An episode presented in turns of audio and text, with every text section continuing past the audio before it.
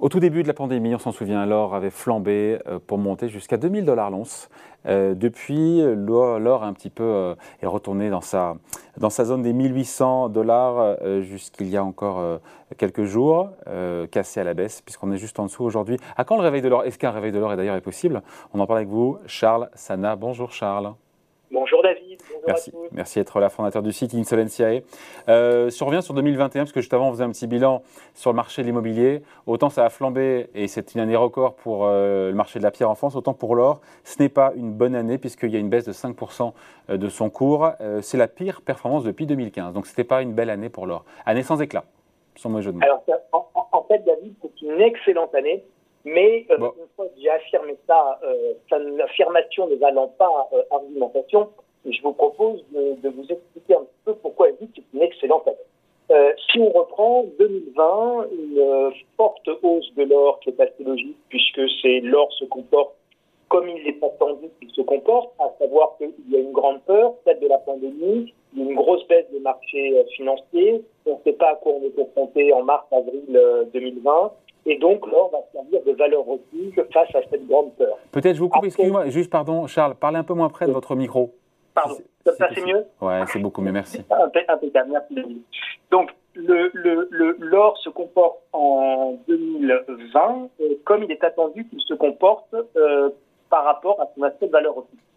Puis les choses se normalisent, les marchés achètent le vaccin et la vaccination, on part vers plutôt euh, la sortie de crise sanitaire, et à partir de ce moment-là, bah, les marchés se ressaisissent et l'or euh, va se comporter avec beaucoup moins euh, de force, ce qui est assez logique, puisque l'aversion au risque diminue.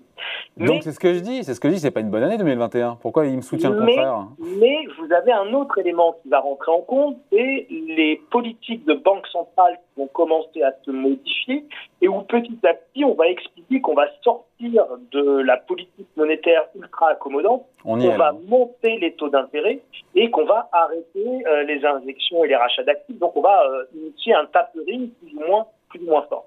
Normalement, souvenez-vous, la dernière fois que les banques centrales euh, expliquent qu'elles vont qu'elles vont normaliser leur politique monétaire, l'or perd 50 D'accord? Et, si vous voulez, c'est là qu'il faut mettre en, relation euh, la baisse de 5% de l'or sur cette année versus la chute de 50%, on va dire autour des années 2013, quand les banques centrales ont annoncé les tapering et les, hausses de taux et, les normalisations de, de politique monétaire, l'or s'effondre puisque l'or c'est avant tout le baromètre de l'impression monétaire. Hein, donc c'est c'est la valeur refuge. Et des taux qui euh, remontent, pardon euh, Charles, des taux qui remontent, c'est pas bon pour l'or parce que l'or ne rapporte pas, ne verse pas de rendement. Donc plus les taux euh, sont, sont élevés, plus ça pénalise l'or.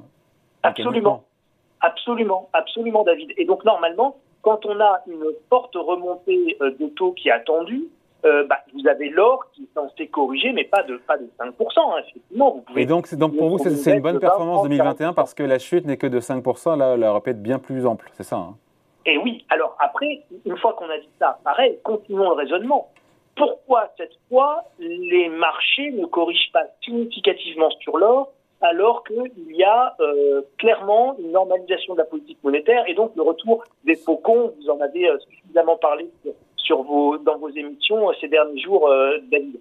Eh bien, il y a deux raisons possibles. La première raison, c'est que les marchés n'ont pas encore pris en compte sur l'or le euh, retournement de politique monétaire.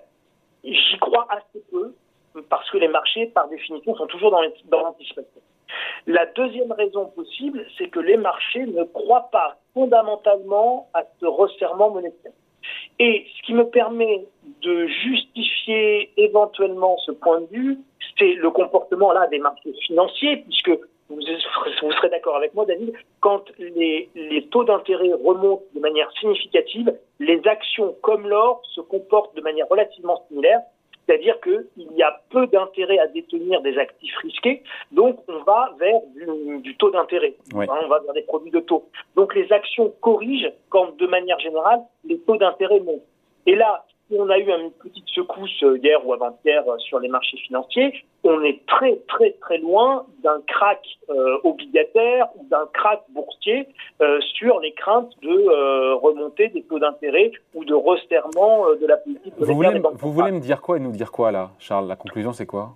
La conclusion, c'est que je pense que les marchés, pour le moment, ne croient pas à la dureté du discours Faucon.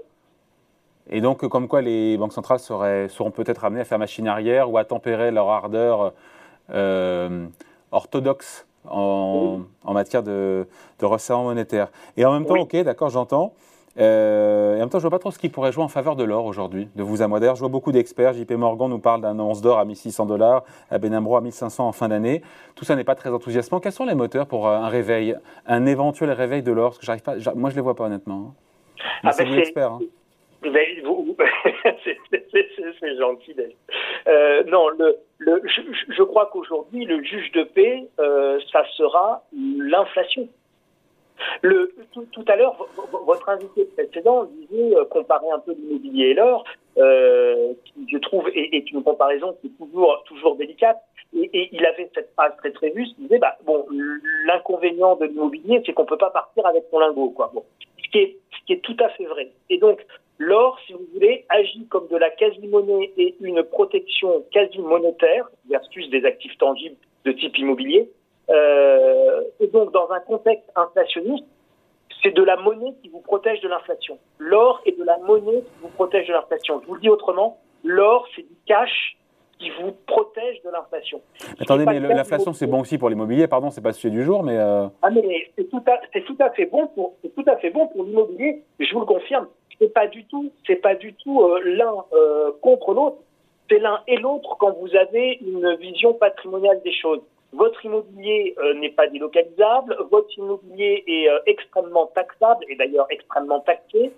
votre immobilier, bah, c'est un actif tangible avec, pour prendre un, un, mot très à la mode, des emmerdements tangibles également. Hein. C'est-à-dire que si vous avez une fuite d'eau, bah, vous avez une fuite d'eau et il faut aller réparer la fuite d'eau. Et ça, c'est un emmerdement qui est extrêmement tangible pour le propriétaire, d'ailleurs, comme pour le locataire et ses voisins. Donc, l'immobilier, ce sont des contraintes qui sont spécifiques à l'immobilier.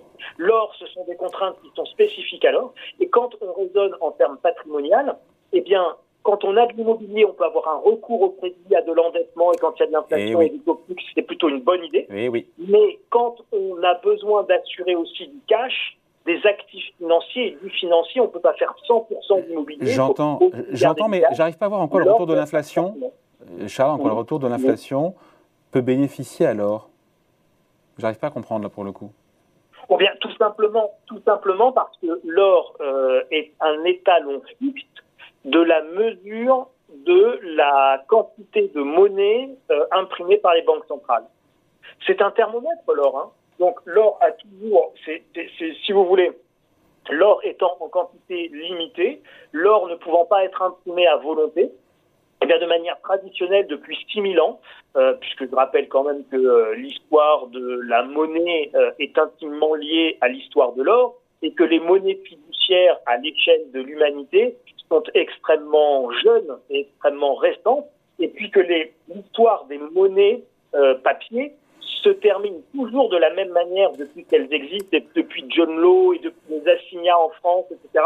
Ça se termine toujours dans un immense feu de bois et par une dévalorisation de 90 à 95 de la valeur d'une monnaie.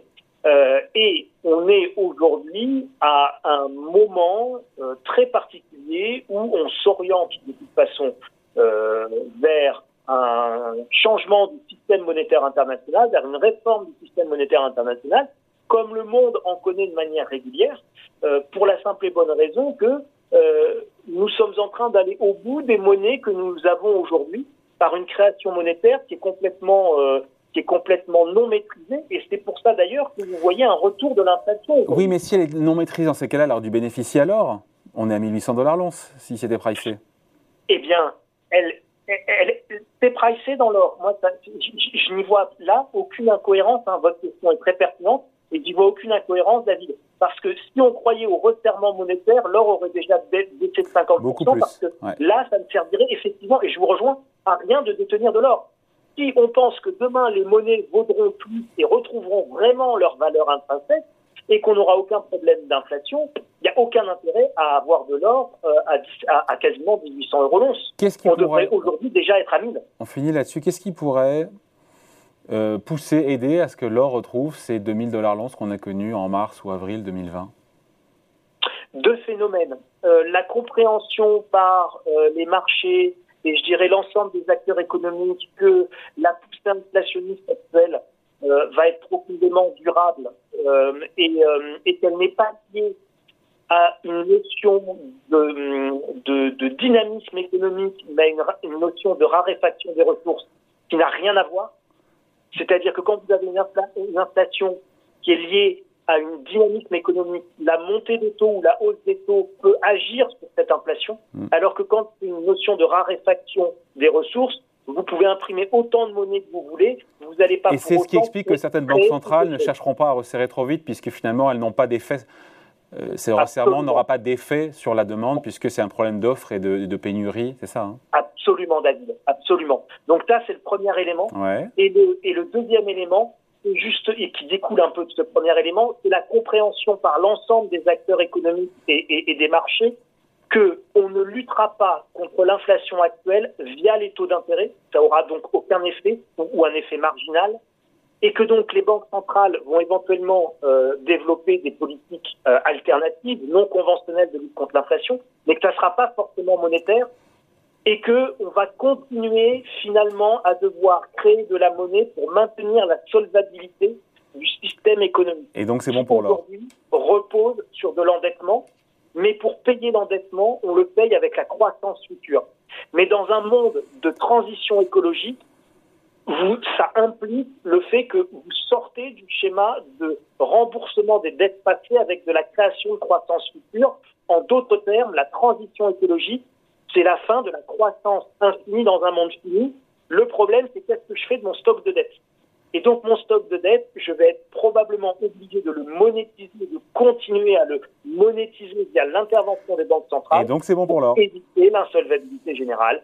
Et vous avez compris, c'est bon pour l'or. Voilà, merci beaucoup. Explication point de vue signé Charles Sana, fondateur du site Insolentiae. Merci Charles. Merci David. Merci à tous. Au revoir.